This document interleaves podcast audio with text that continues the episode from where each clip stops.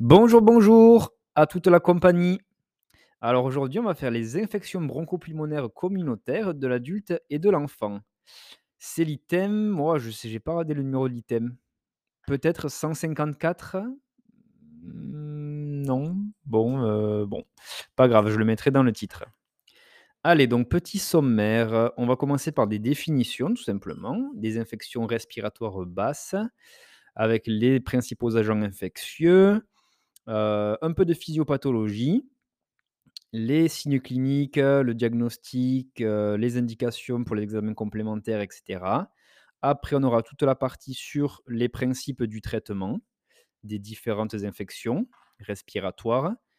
Et à la toute fin, on parlera un peu des complications, des terrains à risque et bah, de tout ce qui est un peu les signes de gravité de ces maladies-là. Allez, j'espère que vous allez tous bien. Et on commence directement avec la définition et les cadres nosologiques des infections respiratoires basses chez l'adulte et chez l'enfant. Euh, voilà, je suis toujours sur la fiche LISA pour qu'on ait un peu un condensé de tous les collèges qui traitent de cet item-là. Allez, donc, quelques définitions de toutes les pathologies qu'on peut retrouver euh, sous le nom des infections bronchopulmonaires. Première pathologie, je pense que c'est une de celles qu'on doit retrouver le plus souvent, voire la plus souvent, c'est la bronchite aiguë. Donc là, c'est une inflammation aiguë des bronches et des bronchioles, ou bronchioles, comme vous voulez. Le plus souvent, c'est de nature infectieuse, sans atteinte du parenchyme pulmonaire. Voilà. Ensuite, la bronchiolite chez le nourrisson. Ça, c'est une inflammation aiguë des bronchioles d'origine virale chez le nourrisson qui survient par épidémie saisonnière. Voilà. Ensuite, la pneumonie aiguë communautaire. Ça, c'est une infection aiguë du parenchyme pulmonaire, cette fois-ci, d'acquisition communautaire, qui s'oppose à nosocomial. Donc, euh, communautaire, c'est euh, dans la vie classique, euh, en communauté, et nosocomial, c'est à l'hôpital. Donc là, on a ensuite la pneumonie nosocomiale. Donc là, c'est une pneumonie qui survient au moins 48 heures après le début de l'hospitalisation. Et comme on l'a dit précédemment, ben là, elle s'oppose à la pneumonie communautaire. On a ensuite la pneumonie franche lobaire aiguë, la PFLA. Ça, c'est une infection aiguë du parenchyme pulmonaire aussi, qui est caractérisée par un début brutal et par son caractère systématisé dans un lobe pulmonaire. Voilà, voilà. Ensuite, on a les pneumonies atypiques. Donc ça, ce sont des infections du parenchyme pulmonaire qui sont dues à des germes qui sont dits atypiques, intracellulaires. Donc là, on a Mycoplasma pneumoniae, surtout, en premier lieu, voilà. Ensuite, on a Chlamydophila pneumoniae et Chlamydophila psittaci. Ça, c'est beaucoup plus rare. Ensuite, encore au stade des pneumonies, on a les pneumonies compliquées. Donc là, ce sont des infections du parenchyme pulmonaire, mais qui sont associées à une pleurésie, à un abcès ou à un obstacle endobronchique comme dans le cas des fausses routes par exemple. Et ensuite, dernière euh, définition ou dernière pathologie pulmonaire, on a l'abcès. Donc ça, c'est une lésion cavitaire nécrotique pulmonaire. Voilà pour les principales pathologies. Maintenant, donc, on va s'attarder sur les principaux agents infectieux qui sont responsables de ces infections respiratoires. Donc, il faut savoir que les pneumonies aiguës communautaires, les PAC, je vais dire PAC maintenant pour que ce soit plus court. Les PAC représentent environ 500 000 cas par an, en excluant la grippe et le Covid-19. Donc c'est un truc super fréquent. En premier lieu, comme agent infectieux, on retrouve Streptococcus pneumoniae, également appelé le pneumocoque. Donc là, c'est le pathogène le plus fréquemment retrouvé au cours des PAC hospitalisés. Euh, le pneumocoque est typiquement responsable de pneumonie franche lobaire aiguë, la PFLA. Il n'y a pas de contamination interhumaine et c'est une pneumonie d'évolution potentiellement rapide et sévère. Donc ça doit toujours être considéré dans le traitement probabiliste d'une PAC grave. Voilà pour le pneumocoque. Donc là ensuite on va parler des germes atypiques et de Mycoplasma pneumoniae. Ça c'est des germes intracellulaires. Ça, c'est le deuxième en termes de fréquence. Ils sont responsables de PAC touchant préférentiellement l'adulte jeune par épidémie. Donc cette fois-ci, c'est euh, contagieux. Le tableau respiratoire est peu marqué. C'est associé souvent à des signes extrathoraciques, donc notamment des signes ORL, un syndrome grippal, une éruption cutanée aussi. Et à l'aspect radiologique, on va avoir des opacités multifocales.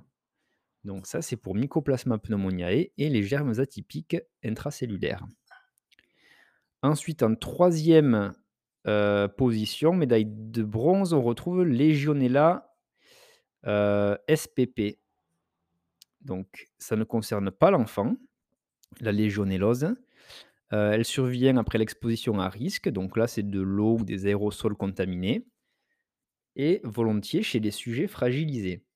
Il n'y a pas de contamination interhumaine, mais des cas groupés sont possibles cependant s'ils sont exposés à la même source par exemple dans des dans EHPAD, voilà, dans là où les gens vivent en communauté. C'est typiquement d'évolution rapide, c'est progressif avec des signes respiratoires et infectieux qui sont marqués. Il y a une dissociation pouls-température qui est fréquente.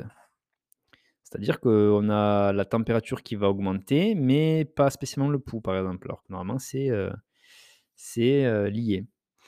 On a des signes extrathoraciques qui sont présents, donc là, ce n'est pas des signes ORL, mais ce sont des signes digestifs et neurologiques en premier lieu. Donc la légionellose, elle est responsable de PAC potentiellement sévères. Ça doit être systématiquement pris en compte dans le traitement probabiliste d'une PAC grave. Et il faut savoir aussi que c'est une maladie à déclaration obligatoire. À l'aspect radiologique, on aura des condensations systématisées ou des opacités multifocales qui seront confluentes.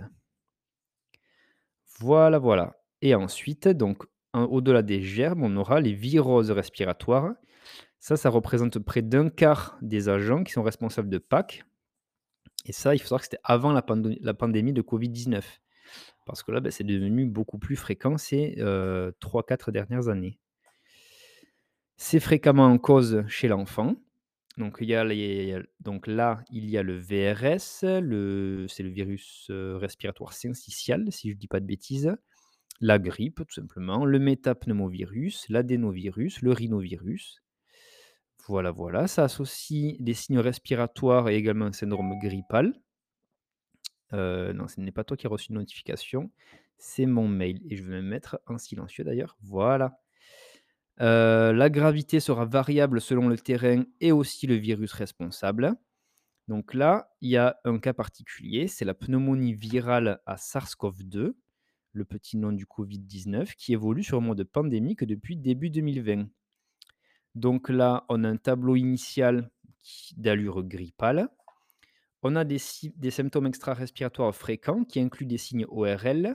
Donc là, c'est l'anosmie, la dysgeusie, etc., qu'on connaît bien. Euh, des signes également digestifs, euh, cutanés, avec des pseudo-engelures, et aussi oculaires. L'évolution ben, elle est très variable, ça on l'a on l'a tous vu, à la télé ou même après dans les services etc. on peut avoir une absence, quasi complète de symptômes et ça peut aller au SDRA, donc de détresse respiratoire aiguë.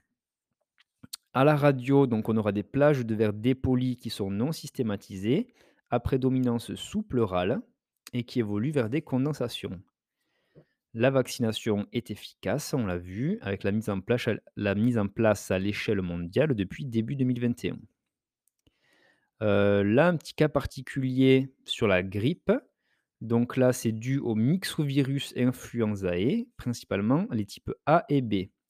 Ça évolue par épidémie saisonnière et ça touche de 2 à 8 millions de personnes chaque année en France. Et il ne faut pas le prendre à la légère parce que c'est à l'origine de 10 à 15 000 décès par an. C'est beaucoup vraiment. Le tableau initial, donc c'est un syndrome grippal brutal et on a des signes respiratoires, notamment la toux sèche. On a des formes graves possibles, surtout chez des sujets qui sont fragilisés. Là, ça sera les sujets âgés, les nourrissons, euh, les diabétiques, les immunodéprimés, les sujets avec des comorbidités chroniques cardiovasculaires ou respiratoires. À la radio, bon, généralement on n'en fait pas, mais on aura des, opacités réticulaires ou réticulonodulaires bilatérales non systématisées, parfois confluente au niveau hilaire, donc du hile pulmonaire. On a cependant, donc c'est un virus, mais on a souvent des surinfections bactériennes qui sont possibles au pneumocoque, au Staphylococcus aureus et à l'Haemophilus influenzae. Donc, euh, si ça traîne, si c'est plus d'une semaine de, symptômes, qu'il commence à y avoir euh, des expectorations sales, etc., il faudra penser à la surinfection bactérienne et dans ce cas, mettre des antibiotiques. Le cas particulier de la staphylococcie pleuropulmonaire du nourrisson. Donc, c'est dû à Staphylococcus aureus, au staph doré. La porte d'entrée est respiratoire ou hématogène, donc par le sang. Euh, c'est rare, mais c'est souvent sévère. Et à la radio de thorax, on a une forme nécrosante avec des aspects de bulles. Voilà, donc ça, euh, méchante euh, pathologie. La staphylococcie pleuropulmonaire chez le nourrisson. Allez, donc là, c'était pour les viroses respiratoires et, plus, plus, globalement les PAC, les pneumonies aiguës communautaires. Maintenant, les principaux agents infectieux qui sont responsables des bronchiolites. Donc, les bronchiolites, on s'en doute un peu, ça concerne surtout les jeunes enfants qui ont moins de 2 ans. Et elles sont surtout dues au virus respiratoire syncytial, le VRS, qui est responsable de 50 à 80% des cas en période épidémique. Le tableau initial, ce sera des signes ORL. Ça va évoluer fréquemment vers la bronchiolite en 2-3 jours, avec des signes de lutte respiratoire et des anomalies auscultatoires. On aura des sibilants et des crépitants. On peut avoir des formes sévères, surtout chez les jeunes nourrissons, donc là c'est moins de 2 mois, chez les immunodéprimés, les bébés prématurés ou ceux qui ont des comorbidités cardiaques ou pulmonaires. On a donc pas que le VRS, on a aussi d'autres virus, notamment le virus grippal, A et B, l'adénovirus, le métapneumovirus humain, le rhinovirus, etc. Donc presque tous les virus respiratoires peuvent donner une bronchiolite du nourrisson. Voilà pour la bronchiolite. Et maintenant, dernier point sur les agents infectieux, ce sera ceux qui sont responsables de bronchites. Donc là, les bronchites sont très fréquentes. Il y a environ 10 millions de cas par an en France. Elles sont d'origine virale dans 90% des cas. Et donc là, c'est un peu tout ce qu'on a vu. Rhinovirus, influenza, para-influenza, adénovirus, le VRS, le métapneumovirus humain, etc., etc. Allez, petite gorgée de courage. OK. Allez, on enchaîne sur la physiopathologie d'une infection respiratoire basse. Pneumonie, bronchiolite, bronchite, celle qu'on a vue précédemment. Donc, la physiopathe. Une infection respiratoire basse survient lorsque l'inoculum microbien est suffisamment important pour dépasser les défenses de l'hôte. Les défenses, quelles sont-elles? Ce sont les défenses locales mécaniques. Donc là, euh, il nous donne l'image d'un escalator mucociliaire et des défenses cellulaires. Là, ce sont les macrophages alvéolaires et les polynucléaires. On a également des défenses systémiques. Et donc là, ça va être l'immunité humorale par les anticorps et l'immunité cellulaire par les lymphocytes. Ainsi, parmi les patients à risque d'infection respiratoire basse, on retrouve ceux avec un risque d'inoculum bactérien important. Donc là, ce sera les, patients qui présenteront des troubles de la déglutition, qui ont des foyers infectieux dentaires ou RL. Et ce sera aussi également les patients avec une altération des défenses locales. Donc là, ce sera ceux qui auront une pathologie respiratoire, donc BPCO, dilatation de bronches, euh, les etc ou même ceux qui auront des généralités, euh, des généralités, des altérations plus générales, donc les patients comorbides, les immunodéprimés etc. Au cours de la pneumonie aiguë infectieuse, la physiopathologie dépend du cadre nosologique et des agents infectieux. Elles ont en commun, dans la pneumonie aiguë infectieuse, l'inflammation aiguë du parenchyme pulmonaire, donc, avec un œdème alvéolaire, à l'origine de troubles de l'hématose, donc de l'oxygénation du sang, et donc à l'origine d'une dyspnée. Voilà, comme on aura de l'œdème alvéolaire, c'est pour ça qu'on entendra des crépitants à l'auscultation. Au cours de la bronchiolite de l'enfant, l'infection débute généralement au niveau ORL, comme on l'a vu, puis en 2-3 jours, ça atteint les bronchioles, et ce qui entraîne une nécrose épithéliale à l'origine d'une réponse inflammatoire. Et c'est cette réponse inflammatoire qui est responsable de l'obstruction bronchiolaire et d'un piégeage de l'air inspiré.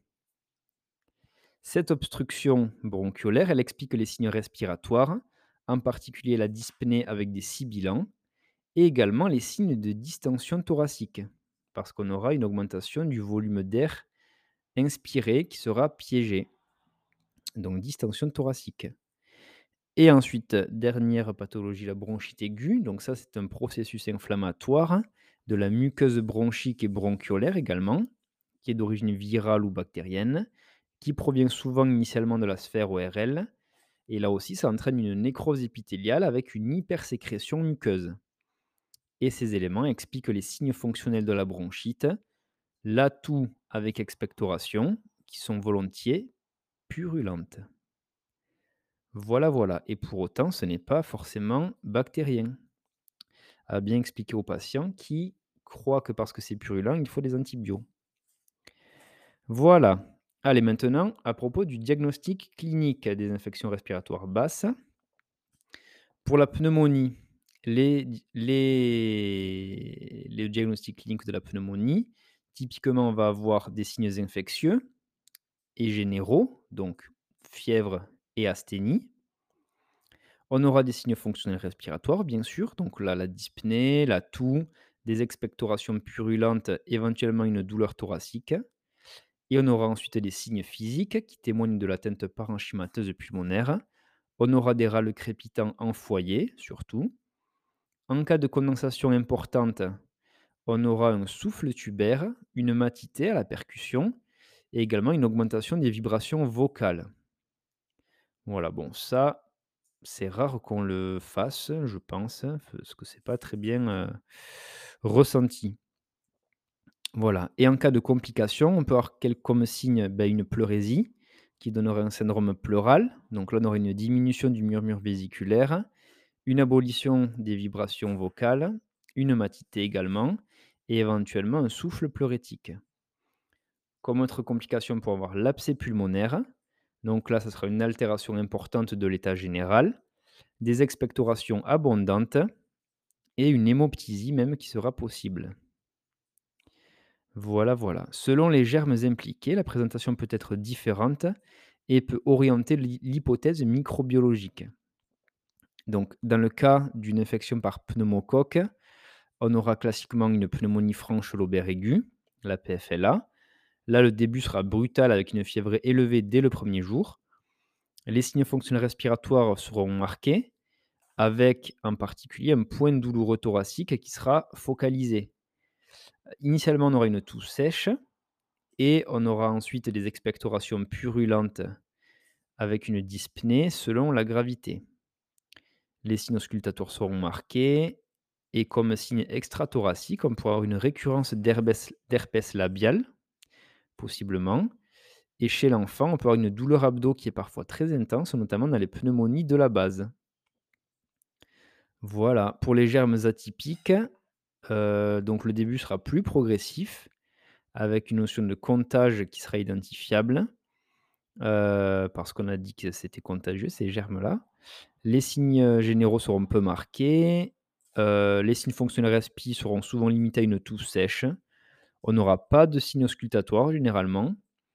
Par contre, là, les signes extrathoraciques seront fréquents, dont notamment ORL avec une rhinopharyngite, des polyarthralgies, des myalgies, euh, voire même après des diarrhées et des éruptions cutanées. Voilà. Voilà, voilà. Pour la légionellose, le début est rapidement progressif. Les signes généraux sont souvent marqués, fièvre et altération de l'état général. Euh, les signes fonctionnels respiratoires seront souvent présents. Voilà. Pareil pour l'auscultation, on aura souvent les signes auscultatoires présents. Euh, les signes extrathoraciques dans la légionellose sont très fréquents, surtout digestifs. Donc là, la totale, diarrhée, douleur abdo, vomissement. Et également neurologique. Donc là, on peut avoir confusion, hallucination. Et là, ce qui est très évocateur de la légionellose, c'est la dissociation pouls-température. Voilà. Et pour euh, les pneumonies virales, donc là, la présentation évolue euh, en fonction du, du virus, en fait. Le début sera souvent rapide avec une évolution qu'on appelle en V. Donc ça commencera fort, ça va se calmer, puis ça va réaugmenter. On aura le contexte épidémique, bien sûr, du virus. Voilà, les signes généraux seront souvent marqués, fièvre et asthénie. On aura une toux sèche, une dyspnée aussi, selon la gravité. L'auscultation n'aura pas forcément de signes. Et les signes extrathoraciques seront fréquents. Donc là, on aura un syndrome grippal, donc voilà, avec myalgie, des céphalées, des signes ORL, conjonctivite, des signes digestifs aussi, une éruption cutanée possible. voilà, on peut un peu tout avoir avec les pneumonies virales. Ok, ok. Et il y a un cas particulier, donc là, c'est la pneumonie du sujet âgé. Elle sera souvent non fébrile. Voilà, pas de fièvre, mais pourtant, il y a une infection du parenchyme pulmonaire. Et là, ça sera révélé du coup par la décompensation d'une comorbidité ou des troubles du comportement. Voilà. Pour faire le diagnostic clinique de la bronchite, parce que là, je rappelle qu'on était sur la pneumonie. Pour la bronchite, le diagnostic est clinique, tout simplement. Le début est aigu, avec un caractère épidémique. Les signes généraux seront inconstants. On peut avoir de la fièvre et un syndrome pseudo-grippal. Les signes fonctionnels respiratoires, donc là, on aura une toux qui sera initialement sèche, puis productive et souvent douloureuse. Et les expectorations seront muqueuses, voire même purulentes. Et à l'auscultation, donc là, on n'aura pas de signes euh, auscultatoires ou alors des râles bronchiques, mais on n'a jamais de foyer de râles crépitant.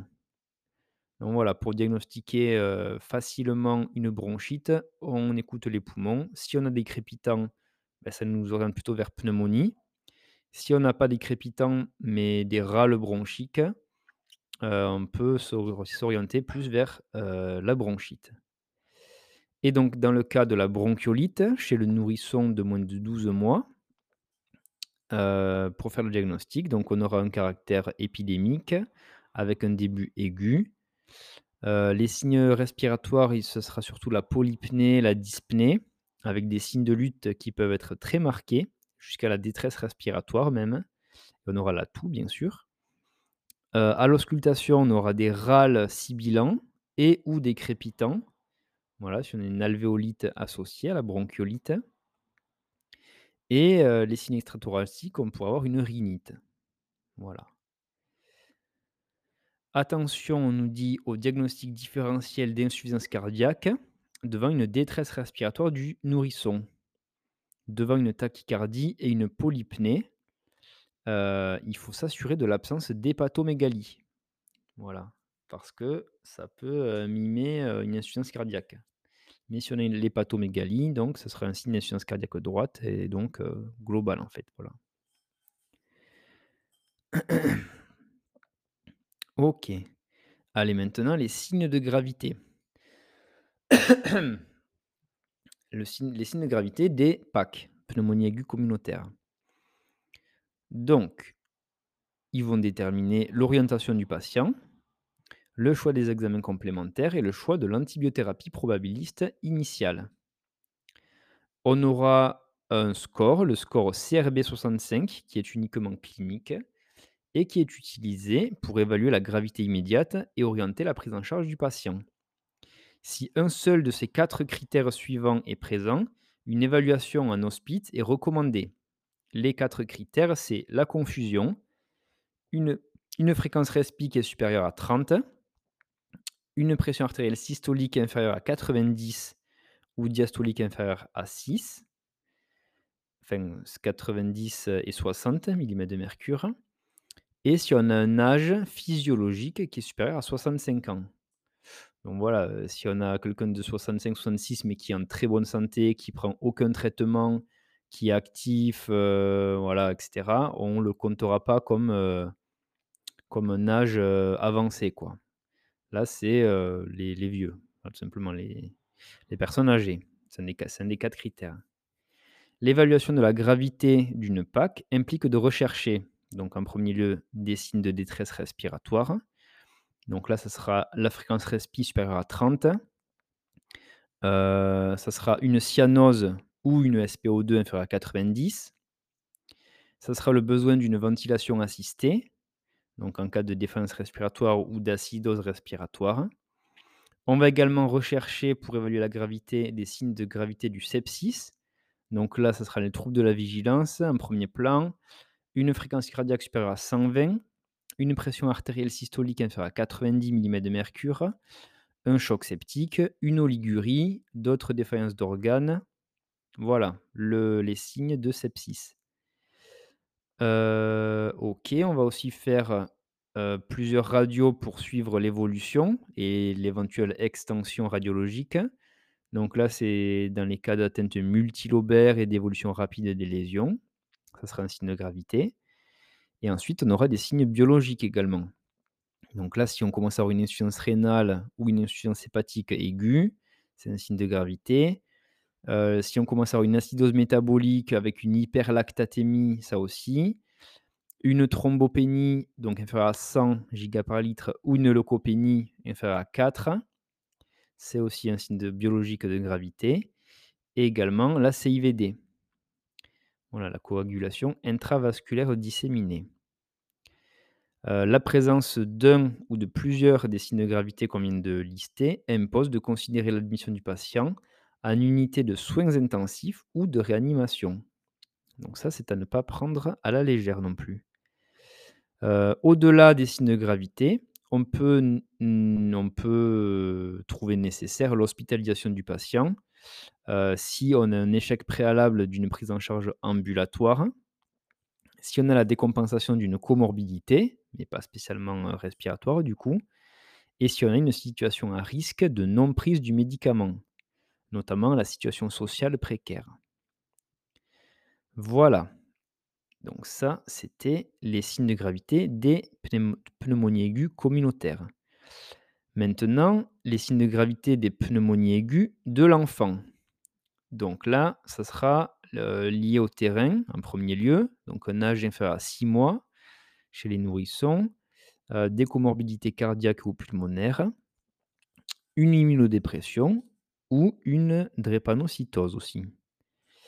Heu, les signes de gravité, donc là, ça sera après, heu, la clinique, donc avec, heu, une altération de l'état général, une fièvre très élevée, une fréquence respi qui sera augmentée pour l'âge, des signes de lutte respiratoire importants, une cyanose, la saturation inférieure à 95% chez les petits en air ambiant, des sueurs ou des troubles de la conscience, des difficultés d'alimentation, une extension de la pneumonie, donc si on a plus de 2 lobes atteints, des adénopathies intertrachéobronchiques et des complications locales, bien sûr, avec une pleurésie, un abcès, et cetera. Alors, on est à 28 minutes 30, donc il ne faut pas que je tarde à éteindre l'enregistrement. Ensuite, heu, les bronchiolites maintenant, les signes de gravité. Donc là, ça sera aussi lié au terrain. Là, c'est plus c'est encore plus jeune, le les signes de gravité, c'est inférieur à 6 semaines, donc ça, c'est des tout petits bébés. Une prématurité inférieure à 34 semaines d'aménorrhée. Une cardiopathie, une pathologie respiratoire chronique, de l'immunodépression comme toutes les autres, des antécédents de bronchiolite sévère et un environnement qui ne permet pas la surveillance ou l'accès aux soins. Et les signes cliniques, heu, je ne vais pas tous les refaire parce que c'est les mêmes en fait, c'est l'altération de l'état général, la fièvre très élevée. Heu, qu'est-ce qu'on peut avoir en plus? Bah, la cyanose qui signe l'hypoxémie, les sueurs qui signent l'hypercapnie, donc voilà l'élévation du l'élévation du CO2. Heu, la SAT, c'est pareil, inférieur à 94-95 Heu, là, on aura aussi les risques de déshydratation, donc là, ce sera les signes digestifs, si on a des diarrhées profuses et cetera, avec un reflux alimentaire et ça sera aussi la télectasie sur la radio de thorax. Allez, je coupe l'enregistrement, on se retrouve de suite. OK, allez, on reprend sur, heu, les indications à la réalisation de la radio de thorax. que ce soit chez l'adulte ou chez l'enfant. Donc, les indications de la radio au cours des pneumonies aiguës communautaires. Initialement, ça peut être pour le diagnostic, parce que la radio participe au diagnostic positif de Pâques. Et ça évalue aussi les complications initiales, si on a un épanchement pleural, un abcès, un obstacle, etc. Mais au-delà de la phase initiale, ça peut aussi être euh, utile au cours de la réévaluation d'une PAC qui évolue pas favorablement sous traitement. Euh, donc ça permettra de rechercher des complications. Donc s'il n'y en avait pas initialement, ben là peut-être on peut en avoir. Donc toujours pleurésie, abcès. Et on peut évaluer aussi l'évolution de l'extension des lésions, ce qui sera un signe de gravité. Au cours de la bronchiolite chez le nourrisson, la radio de thorax n'est pas nécessaire au diagnostic de bronchiolite. Par contre, elle peut être réalisée devant des signes de sévérité clinique qui impliquent l'hospitalisation, donc ce qu'on vient de voir juste avant. Euh, si on a une suspicion d'un diagnostic différentiel, donc par exemple une myocardite, et si on a une persistance des symptômes après 5 à 7 jours d'évolution. Voilà. Donc, maintenant les modalités de la documentation microbiologique de l'infection. Au cours d'une PAC, les examens permettant de documenter l'agent infectieux responsable sont indiqués selon la gravité et donc l'orientation du patient, et selon le fait qu'il soit immunodéprimé ou pas. Donc, on réalisera pour une PAC sans critère de gravité en prise en charge ambulatoire, on ne fera pas d'examen microbiologique. Voilà, si c'est la pneumonie communautaire classique. Et par contre, pour celle qui va nécessiter une hospitalisation en secteur conventionnel, on fera au minimum des émocs et un ECBC, donc un examen cytobactériologique des crachats chez l'adulte. Selon le contexte, après, on pourra faire une PCR syndromique, donc on, là sera le, prélèvement nasopharyngé en période épidémique. Ça, ça a un intérêt seulement si ça induit une modification de prise en charge. Sinon, ben, autant s'en passer. Euh, on pourra faire une antigénurie de Legionella chez l'adulte, si on a des signes ou un contexte qui, sont évocateurs. On pourrait également faire une antigénurie du pneumocoque. Pareil, si on a des signes ou un contexte évocateur.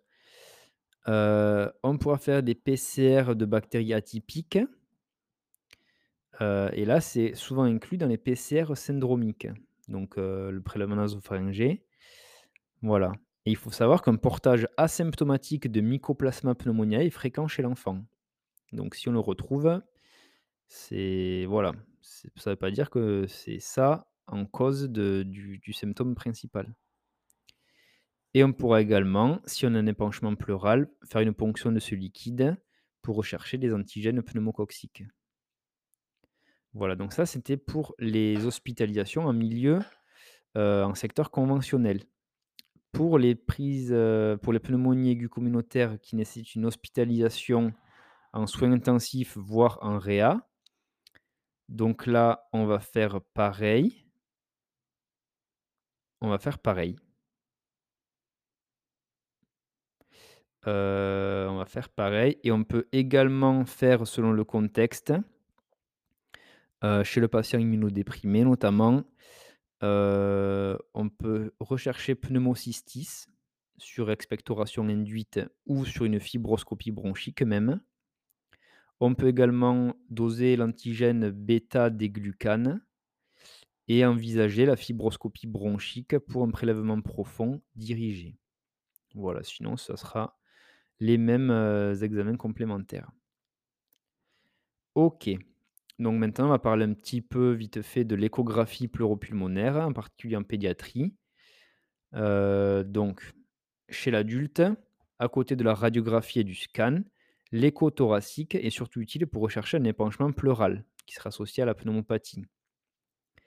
Pour l'enfant, la radiographie de thorax reste l'outil de référence dans le diagnostic et l'échographie peut occasionnellement faire le diagnostic de condensation alvéolaire voire de nécrose pulmonaire, mais son rôle est surtout en cas d'épanchement liquidien, euh, pour en préciser le volume et le caractère cloisonné ou pas. Voilà. Pour, heu, le scan dans les infections respiratoires basses, on va voir quelles sont les indications. Donc, premièrement, beh, c'est pas indiqué la tomodensitométrie thoracique, c'est pas indiqué en première intention dans les PAC. Elle peut cependant être justifiée selon la présentation pour confirmer le diagnostic si, heu, sur la radiothorax on voit rien. Heu, ça peut également permettre de préciser une complication, épanchement pleural ou abcès. On peut également, beh, rechercher une tumeur et éliminer un diagnostic différentiel, notamment si on pense à l'EP. Voilà, l'embolie pulmonaire. Chez l'enfant, c'est l'écho thoracique qui est proposé en première intention, avant le scanner, si la radio thorax est insuffisante. Donc chez l'enfant, on fait radiothorax. Si c'est insuffisant, ben, on fait pas le scanner en première intention comme chez l'adulte, mais on fait l'écho thoracique. Le scanner, là, c'est justifié chez l'enfant pour évaluer l'extension, heu, de l'atteinte parenchymateuse et de l'atteinte pleurale, pour rechercher un diagnostic différentiel ou une complication, par exemple un corps étranger ou pour après guider la mise en place d'un drain pleural, s'il y a besoin de drainer un épanchement. Allez, donc là, on a une petite, heu, image de radio, heu, d'une PFLA. Donc là, je vais vous la mettre sur Insta dans la publication. Cette fois-ci, il faut que j'y pense parce que la dernière fois, heu, les risipèles, j'y avais pas pensé. Bon, je l'ai rajouté en story, mais bref, là, il faut que j'y pense vraiment, sinon vous me mettrez une, petite claque à distance. Heu, donc là, je vais vous la décrire viteuf. En gros, on a une opacité inférieure de tout un hémichon pulmonaire avec un bronchogramme aérique. Ça, ça veut dire qu'il y a un syndrome alvéolaire. Le bronchogramme aérique, c'est quand on voit, heu, l'air des bronches, en fait, au milieu de l'opacité. Heu, on peut dire que c'est systématisé. Donc on a une limite supérieure qui correspond à la petite scissure qui délimite, les lobes. Donc là, c'est une limite nette. Le bord droit du cœur est effacé, ce qui témoigne de la position antérieure de l'opacité. Et donc avec tout ça, on peut en déduire que c'est une, heu, une pneumonie franche lobaire aiguë moyenne, du lobe moyen donc. Voilà, ça je vous le mettrai, heu, sur Insta. Après on a une radio thorax d'une pleuropneumopathie de l'enfant de 3 ans. Donc là, on la qualité est très bonne chez les enfants, les radios, c'est vraiment stylé. Donc là, on aura une condensation périhilaire avec un épanchement qui sera également cloisonné. Heu, voilà, qu'est-ce que je peux dire de plus? Heu, on a un effacement de l'extrémité de la coupole diaphragmatique, ce qui veut dire qu'il y a un petit épanchement pleural. Voilà. On a une scissure qui est droite et nette, donc on peut dire que c'est, heu, que c'est systématisé à un lobe pulmonaire. Voilà, donc je vous mettrai ces 2 images-là. Si vous êtes curieux, vous pourrez aller voir. Allez, maintenant, on attaque avec le traitement. Les grands principes. Je suis allé voir un petit peu, c'est assez précis, heu, voilà, on a on a toutes les molécules qui sont utilisées en fonction, heu, de l'agent infectieux responsable. Allez, donc on commence par les principes fondamentaux de l'antibiothérapie au cours des pneumonies aiguës communautaires. Donc là, lors des PAC, l'antibiothérapie est probabiliste et urgente. Le choix des molécules dépend du terrain, de la présentation radioclinique et biologique et de la gravité. Comme on sait que le pneumocoque, c'est la bactérie la plus fréquemment mise en cause, c'est systématiquement pris en compte. Sauf euh, pour les PAC non graves du sujet jeune, avec une présentation évoquant une bactérie atypique. Le traitement doit être réévalué après 48 à 72 heures pour élargir la couverture antibiotique en l'absence d'amélioration ou pour ajuster le spectre selon les résultats des prélèvements microbiologiques ou l'amélioration sous antibiothérapie qui ne couvre pas le germe. Et le traitement, il faut savoir qu'il dure habituellement 7 jours, sauf pour les packs non compliqués de l'enfant sans antécédent, où on pourra s'arrêter à 5 jours d'antibiothérapie. Donc, qu'est-ce qu'on va choisir comme antibio au cours des PAC de l'adulte? Donc, lorsque c'est pris en charge en ambulatoire, donc là pour tous les futurs médecins, euh, chez un sujet jeune sans comorbidité qui vient et que vous diagnostiquez une, pneumonie aiguë communautaire, on va mettre de la MOX. Si bien sûr il n'y a pas d'allergie, donc qui sera par voie orale, ou un apparenté au macrolide si on suspecte une bactérie atypique. Donc là, ce sera de la pristinamycine. Voilà, pour le sujet jeune sans comorbidité. Et si on a un échec à 48 heures, parce que bon, il faut le, réévaluer, comme on a vu, on switch. Donc si on avait mis un apparenté au macrolide, on passe à la MOX. Euh, si on est à la MOX, on passe à la pristinamycine. Voilà. Pour le sujet âgé ou avec des comorbidités, au lieu de la MOX, on mettra amoxicilline plus acide clavulanique, augmentin donc, par voie orale. Et si la voie orale est impossible, on mettra du ceftriaxone, donc une C3G. Ou si on, a une allergie au bêta-lactamine, on mettra une fluoroquinolone antipneumococcique. Voilà, voilà. Et si on a un échec à 48 heures, là, on passe à l'hospitalisation directement et on délègue aux confrères pneumologues hospitaliers. Donc, maintenant, on passe du côté des pneumologues hospitaliers, justement. Donc, on n'est plus sur la prise en charge en ambulatoire, on est sur la pneumonie communautaire qui est hospitalisée en secteur conventionnel. Euh, si on a un pneumocoque qui est suspecté ou confirmé, là, on mettra aussi de la MOX, mais par voie intraveineuse. Puisqu'à l'hôpital, mais les patients, ils sont perfusés, etc. C'est plus simple, donc Amox IV. Si on a un échec à 48 heures, on fera une réévaluation à la recherche de complications notamment. Si le pneumocoque n'est pas suspecté, chez le sujet jeune, on mettra quand même de l'Amox IV. Voilà. Avec un switch avec des macrolides si on a un échec à 48 heures. Si par contre le sujet est âgé ou avec des comorbidités, on mettra l'augmentin par voie IV ou ceftriaxone ou fluoroquinolone antipneumococcique si on a une allergie au bêta-lactamine. Voilà, donc en gros, à l'hôpital, c'est exactement les mêmes traitements, mais par voie IV. Voilà, ils s'embêtent pas trop finalement.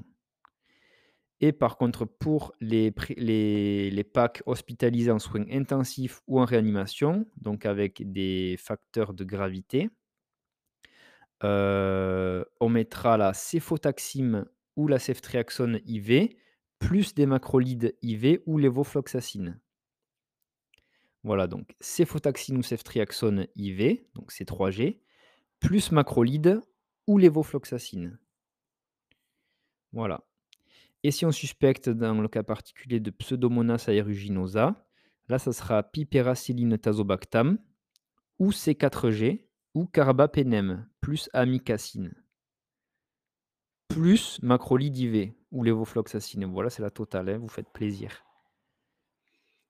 Euh, pour les cas particuliers de PAC, donc là, ce sera la PAC euh, dans le cadre de la légionellose. Si on n'a pas de signe de gravité, ça sera des macrolides péros pendant 8 jours. Et si on a des signes de gravité ou chez le patient immunodéprimé, ça sera la lévofloxacine pendant 21 jours. Voilà. Si on a une PAC avec un abcès, euh, donc là, ça sera augmentin IV ou C3GIV plus métronidazole. Donc là, il n'y a pas de durée qui est codifiée, mais ça peut aller de 3 à 6 semaines d'antibiothérapie. Donc là, c'est très très long. Et si on a une pneumonie grippale qui est surinfectée, euh, là, on mettra pareil, augmentin en premier lieu, ou pristinamycine, ou fluoroquinolone. Voilà, parce que là, on nous dit que l'antibiothérapie couvre ainsi le pneumocoque et le Staphylococcus aureus, euh, sensible. Voilà. Donc maintenant, pour la pneumonie communautaire de l'enfant, quel choix d'antibiothérapie? Eh bien, sans signe de gravité, avant 3 ans, on va suspecter euh, le pneumocoque en premier lieu. Donc là, ce sera pareil au final, amoxicilline. Donc là, ce sera 80 à 100 mg par kilo par jour per os, sans dépasser 3 grammes par jour. Heu, si on a une allergie aux pénicillines, on mettra une C3G IV cette fois-ci, donc la céfotaxime ou ceftriaxone et en cas d'allergie étendue aux bêta-lactamines, on ne pourra pas mettre, heu, ni d'Amox ni de C3G et donc on devra avoir un avis pédiatrique hospitalier. Heu, par contre après 3 ans, donc chez l'enfant après 3 ans heu, bon, mais soit on a un tableau aigu qui évoque le pneumocoque également et donc là, ce sera Amox, même dosage, donc 80 à 100 milligrammes par kilo par jour, sans dépasser 3 grammes. Heu et si par contre la présentation évoque une infection à mycoplasme, on peut utiliser un macrolide en première intention. Mais on peut aussi également considérer la possibilité d'une étiologie virale avant de mettre en place une antibiothérapie. Voilà, donc bien peser le pour et le contre.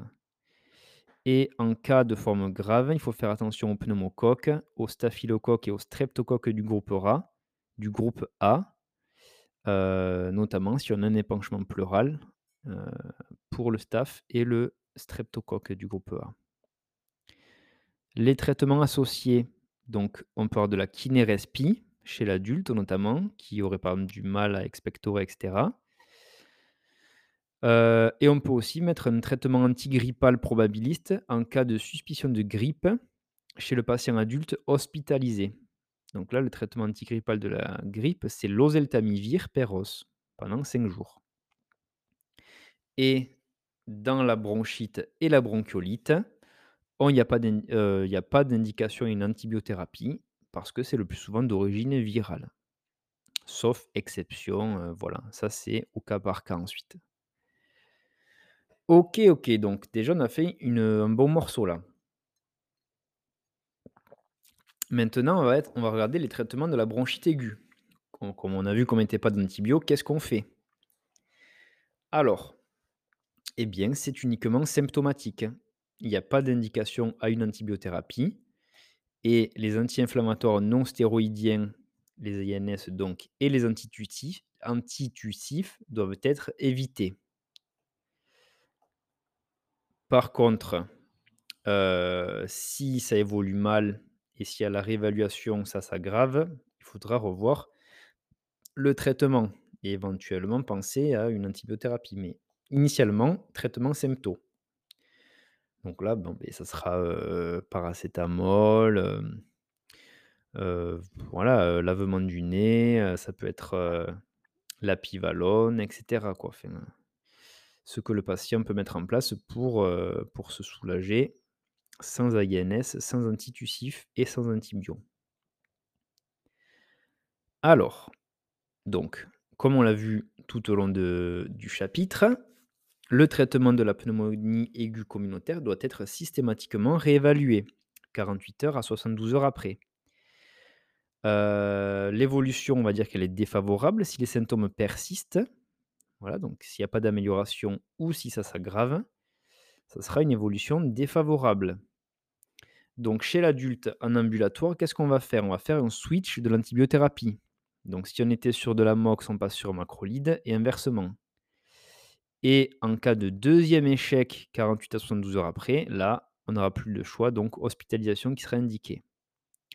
Chez le patient qui est hospitalisé, beh, en premier lieu, on va rechercher la cause de l'échec de l'antibiothérapie. Heu, si on a une complication qui est apparue, heu et bien, ce sera une des causes. Donc ça peut être une pleurésie, un abcès, une pneumonie rétentionnelle. Voilà, on va rechercher ça. On va rechercher s'il y a pas une mauvaise observance, tout simplement. Heu, s'il y a un problème d'absorption ou de diffusion de l'antibiotique ou après si le germe est hors du spectre de l'antibiothérapie. Donc si on a un germe résistant, par exemple, heu, un bacille de corps, une pneumocystose.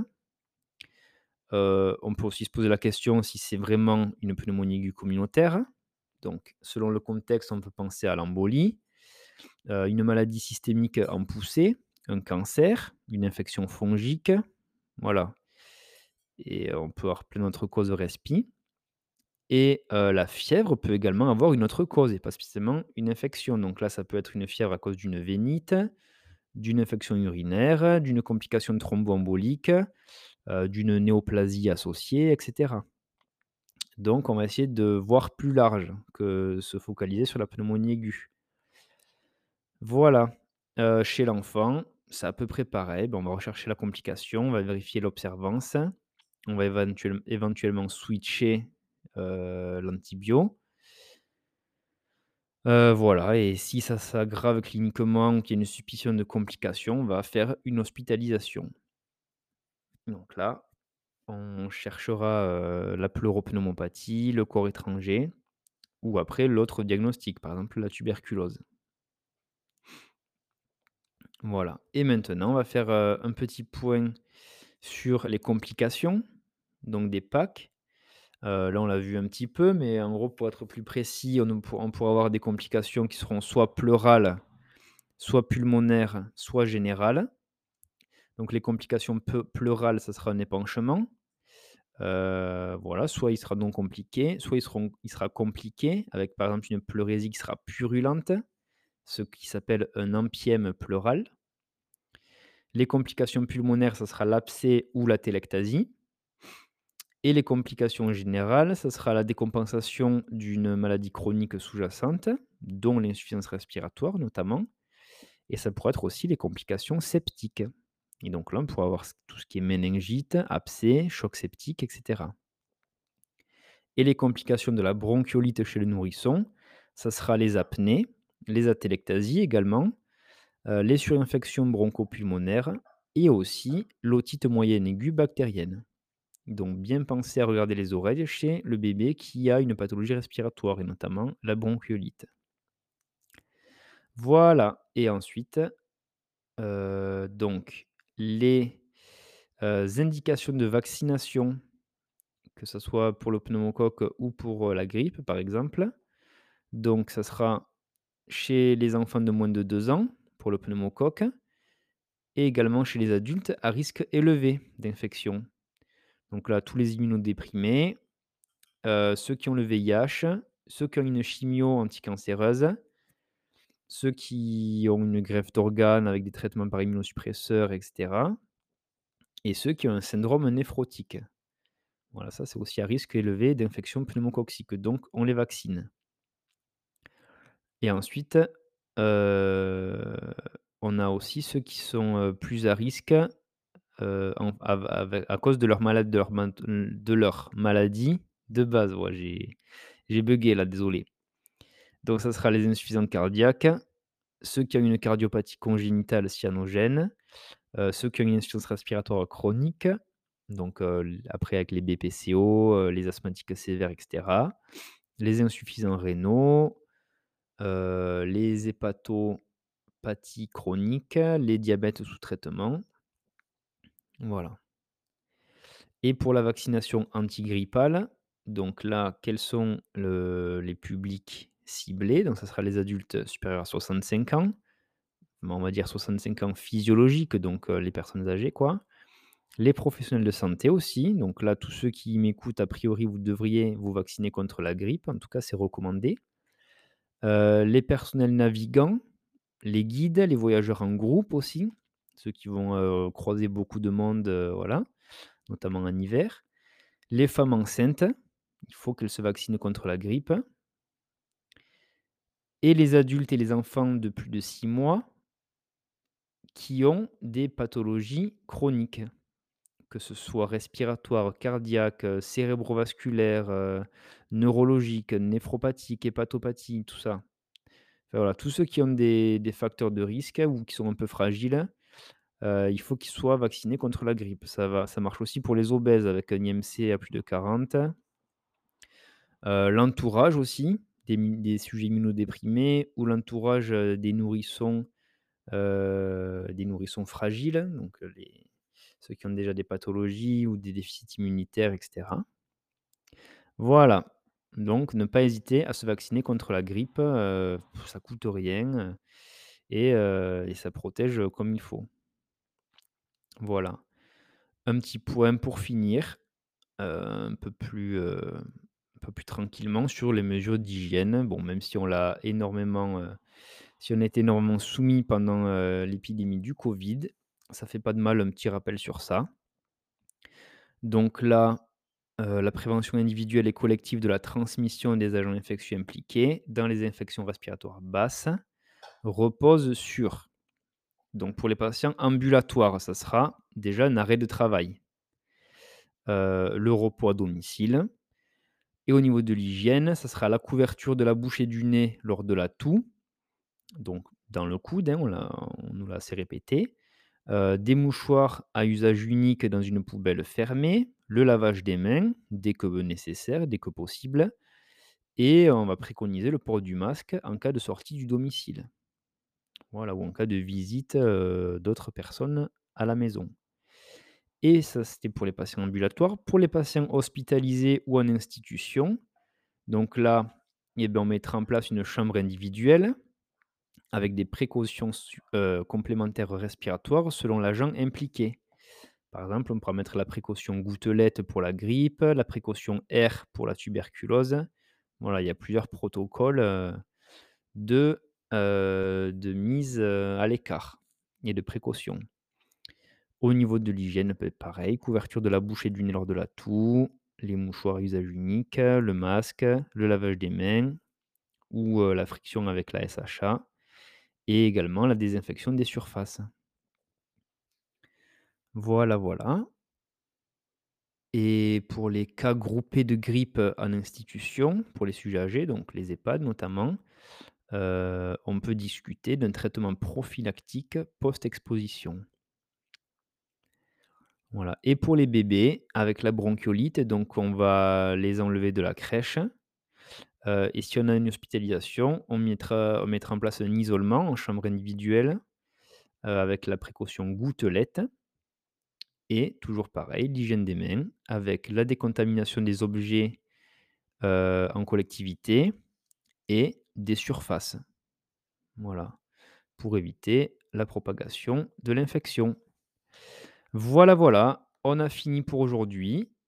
Heu, donc ça, c'était un long chapitre franchement, mais heu, qui fait du bien, heu, à être rappelé, je trouve, surtout en cette période où au cabinet, par exemple, on voit de vachement on voit vachement de de grippe, de bronchite et cetera, donc ça fait pas de mal.